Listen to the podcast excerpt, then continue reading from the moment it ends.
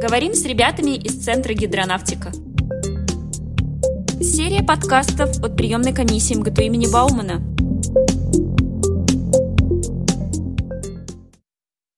Здравствуйте, дорогие абитуриенты и их родители. Меня зовут Парфенова Дарья.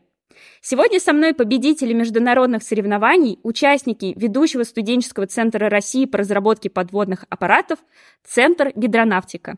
Ребята, представьтесь, пожалуйста. Да, всем здравствуйте, меня зовут Данил, я капитан команды гидронавтика, учусь на четвертом курсе, специальность подводные роботы и аппараты СМ-11. А, а меня зовут Дмитрий, я тоже учусь на четвертом курсе а, на факультете специальное машиностроение на кафедре мехатроники и робототехники. Ребята, очень рады вас видеть у нас. Расскажите, пожалуйста, немного о вашем центре и о том, чем вы занимаетесь.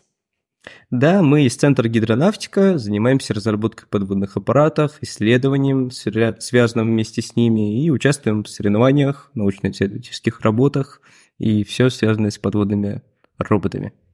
Дим, а как э, ты оказался в гидронавтике? Ведь э, твоя кафедра немного отличается от э, кафедры Данилы, и вы, я так понимаю, понимаю, занимаетесь в основном наземными роботами. А, да, но так получилось, что на третьем курсе я начал искать какое-то применение своим навыкам, своим знаниям, и специальность нашла меня независимо от того, на какой кафедре я учусь. И так оно и бывает обычно. Вообще наш центр мультикафедральный, мультифакультетский, у нас даже есть ребята из других вузов, так что как бы никаких препятствий. Недавно Центру гидронавтика исполнилось 13 лет. Расскажите немного подробнее о вашем центре, с чего все начиналось, какие роботы проектировали раньше и какие вы проектируете и создаете сейчас. История нашего центра начинается с далекого 2010 года. Его основал Северов Станислав Павлович. Это профессор кафедры СМ-11 подводные аппараты и роботы с целью, чтобы бауманцы могли применять свои фундаментальные мощные здания на, на реальных проектах – как раз для начала гидронавтика участвовала в соревнованиях МАТЭ, которые проходили в Соединенных Штатах Америки. Сейчас центр развивается, появилось много разных людей, которым интересно разные направления. Мы занимаемся не только соревнованиями, также научно-исследовательскими работами, мы участвуем в экспедициях, участвуем в образовательных мероприятиях очень активно. По поводу разработки подводных аппаратов можно открыть архив наших аппаратов, фотографии. Там есть и аппараты из полипропиленовых труб для э, сантехники. Да? Сейчас мы используем в основном алюминий да, и полипропиленовые листы. По поводу технологий, которые мы используем, да, можно увидеть, что в какой-то год ребята очень классно выступили с гидравлическим трехстепенным манипулятором даже. Сейчас мы его как раз стараемся восстановить. Какие заявлены требования, кстати, к роботам подводным, которые должны быть представлены на соревнованиях? Есть вообще такое? Да, конечно, аппарат должен удовлетворять целому ряду, скажем так, требований, то есть требования по размеру, по массе, но в основном, конечно, это скорее такие формальные требования. Самое интересное, что аппарат делать-то умеет. То есть э, там целый, целый ряд заданий. Ну, начнем с того, что аппарат должен быть автономным, то есть он должен выполнять э, задания без участия человека. То есть у него есть какой-то изначальный алгоритм, который у него крутится на внутреннем вычислителе, ну, компьютере, условно, бортовом. То есть а, у него есть какие-то системы отчисления, то есть у него есть датчики, есть камеры, с помощью которых он вообще обозревает действительность, в которой находится, и делает какие-то выводы на основании этой действительности, что ему вообще следует делать. То есть у него работают системы технического зрения, работают системы разной контуростабилизации и прочее, прочее, прочее. Да, соревновательная робототехника, она очень как раз э, полезна для будущих разработчиков, потому что в рамках маленьких учебных проектов у них получается поработать над всеми теми направлениями, которые в дальнейшем будут рассматриваться в карьерном росте как раз разработчика. Можно кратко рассказать о вашей команде, которая сейчас готовится к соревнованиям, какие у ребят есть роли и задачи, которые они должны выполнять, чтобы подготовить робота к соревнованиям? Да, у нас такая стандартная роботехническая команда, есть три отдела разработки. Это отдел конструирования, отдел электрончиков и отдел программистов. И как раз самое сложное и интересное – это настроить совместную работу команды, ведь каждый отдел зависит от другого отдела. Алгоритмисты не смогут разрабатывать э, как раз системы выполнения тех миссий, если конструкторы да, или, или и электрончики не доработают эту платформу, подводный аппарат. На начальном этапе разрабатывается архитектура каждого из разрабатываемого комплекса. Конструкторы разрабатывают модель подводного аппарата, решают вопросы, какие детали будут, из чего они будут изготовлены, какие поставщики, производители этих деталей, потому что не все то, что мы сконструируем, мы сможем произвести, и не все это сможет нам принести пользу. Это серьезные вопросы, которые решаются на этапе разработки и проектирования системы. Также важно изначально построить архитектуру электроники. Например, Дима отвечал за составление архитектуры этого, этих компонентов. Да, вопрос, в общем-то, интересный, сложный в том плане, что у аппарата вообще целая, целый набор разных электронных модулей. То есть у него есть вычислители верхнего уровня, которые решают, например, вопросы технического зрения. Это маленький компьютер, по сути. Ну, в прямом смысле, это даже называется одноплатный компьютер. То есть все это нужно, скажем так, подружить, заставить работать совместно, заставить друг с другом общаться и как, в общем-то, и с командой. То есть, что, что в команде, то и, то и в аппарате. То есть, как команда должна общаться между собой, решать общую задачу, так и аппарат. Множество модулей, которые должны кооперироваться ради общей цели. Сейчас мы активно готовимся к соревнованиям в Сингапуре, которые будут в апреле. И на данный момент мы готовимся к записи отборочного видео, на котором будет продемонстрирована работа нашего аппарата, по результатам которого мы как раз узнаем, попадем ли мы на эти соревнования или нет. И поэтому сейчас активно как раз ведется работа отдела конструкторов и отдела электронщиков. А были ли у вас на соревнованиях какие-то штатные ситуации? О, этого добра завались.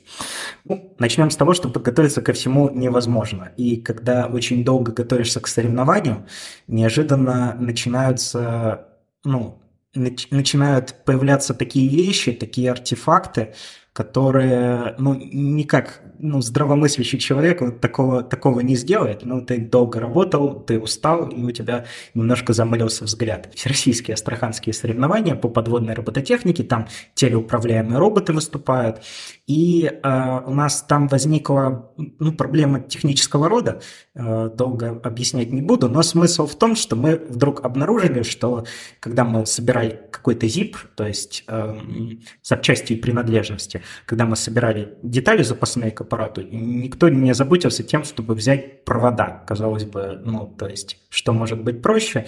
А, ну и замечательная маленькая легенда для новой команды центра – это беспроводной клеевой пистолет, потому что мы а, искали, откуда бы взять провода, нужен был толстый силовой провод, то есть, ну и а, под нож пошел клеевой пистолет, от которого мы отрезали как бы сам кабель, сделали все, что нам было нужно. На следующий день уже в бассейне на этапе соревнований я открываю сумку с инструментами, а, и там прям сверху лежит а, кривой пистолет без кабеля. Кто-то подумал, что он нам очень пригодится на, следующий день, как, чтоб помнили, получается. Кстати, клеевой пистолет восстановлен и до сих пор в центре действия. Это хорошо. Здесь также стоит отметить вообще сложность разработки подводных аппаратов. Если мы озвучим соревнования, в которых участвовала команда в прошлом году, заняла второе место, там появилась проблема, проблема управления подводным аппаратом, потому что он вел себя как дельфин. Изначально так было не, не, не продумано, поэтому необходимо было добавить дополнительный движитель, который управлял аппаратом по дифференту. И после чего, было, после чего стало возможным управлять этим подводным аппаратом. И как, э, в принципе, решается проблема передачи сигналов под водой? Вообще, э, проблема передачи сигналов под водой кроется в самой воде. То есть вода, как известно, это проводник, если это не дистиллированная, например, вода, то есть какой-нибудь э, солевой раствор, как у нас морская вода, например. То есть она проводник, она проводит электрический ток. И, соответственно, она является для электромагнитных волн таким экраном.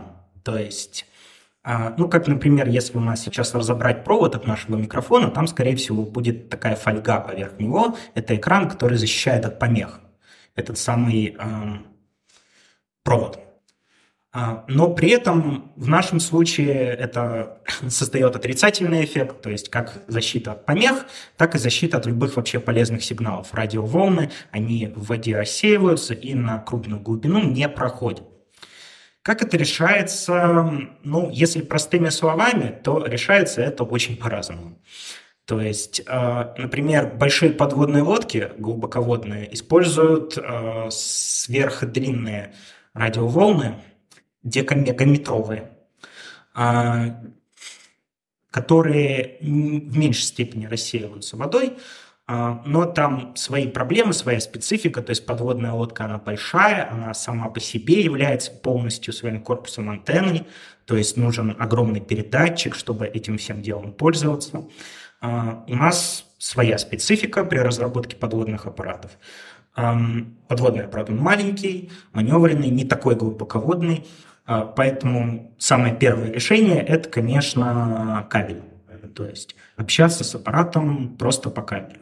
А, понятно, что это не так приятно, как, например, общаться с дроном, то есть к которому подключаемся по радиоканалу и управляем, смотрим с него видео, снимаем какие-то данные.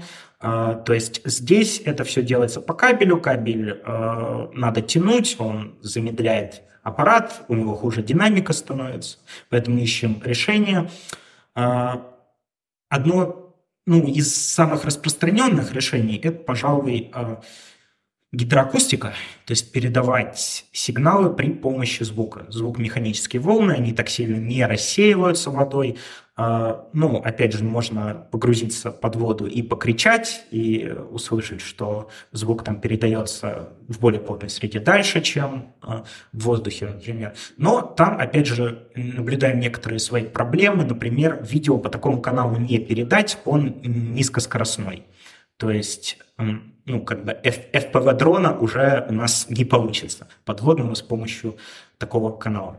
Есть еще варианты, например, э, как раз в центре сейчас занимаемся гидрооптика, когда используется как канал передачи свет. То есть, ну и, конечно, последний способ э, такой это повышение автономности подводного аппарата, то есть чем меньше мы ему передаем сигналов, тем лучше. Хотя большинство подводных аппаратов, конечно, сейчас э, телеуправляемые, управляются по кабелю. Что ждет подводную робототехнику в будущем, как вы думаете? Один из ключевых трендов подводной робототехники – это подводные мультиагентные системы. Если это задача поисковая, то один подводный аппарат будет искать тот же черный ящик, о котором я уже говорил, явно дольше, чем если поиском будет заниматься энное количество подводных аппаратов. Да? Если, например, 5. Явно это будет происходить быстрее. Поэтому один из ключевых трендов по развитию подводной робототехники – это мультиагентные системы. В Омуке как раз мы и занимаемся разработкой подводной мультиагентной системы, которая ведется по программе «Приоритет 2030». Можно простой пример для наших абитуриентов, что такое мультиагентная система? Мультиагентные системы очень развиты в воздушной робототехнике. Те же самые выступления дронов, да, которые проходят в Дубае. Они выстраиваются определенные фигуры и осуществляют представление. Расскажите, пожалуйста, как вы сами оказались в МГТУ имени Баумана кратко и почему на этом направлении, почему именно его выбрали? Когда в девятом классе нужно было выбрать направление для ОГЭ, я выбрал физику, мне это было интересно. И в дальнейшем я понимал, что хотел бы заниматься чем-то вот таким физическим но при этом не фундаментальным. Я хотел заниматься чем-то прикладным. И из параметров я также включил, чтобы эта специальность была максимально широкой. Поэтому я выбрал робототехнику. В 10 классе мне стала интересна космическая робототехника. Я начал заниматься подобными вопросами.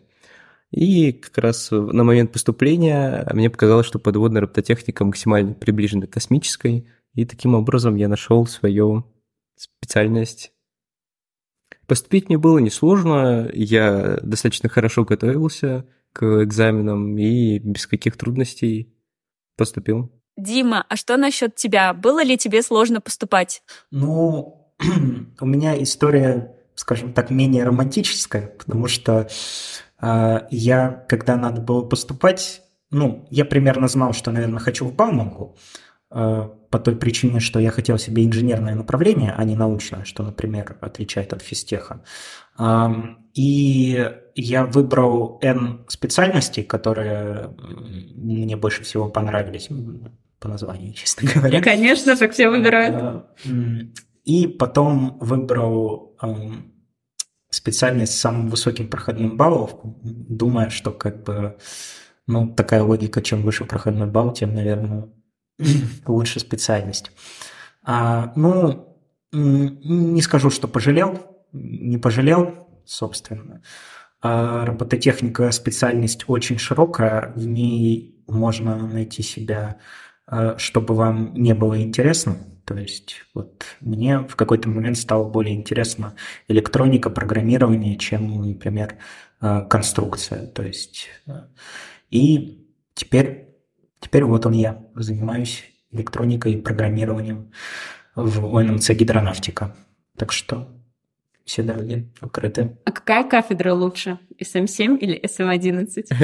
Если абитуриент посмотрит на две этих кафедры, то он выберет SM7, наверное, по принципу Димы, где выше проходной балл. Потому что на SM7 колоссальный проходной балл. Но не стоит на это обращать внимание. Кафедры набирают разное количество людей, и они примерно преподают на одном уровне. Например, мы с Димой с одного потока, и несмотря на то, что мы учились на разных кафедрах, мы очень долго учились вместе, пока нас как раз не разделили кафедральные предметы. Примерно до третьего курса мы изучаем все одно и то же. Это базовые предметы, связанные с математикой, физикой. Далее мы как робототехники изучаем теорию, теорию автоматического управления.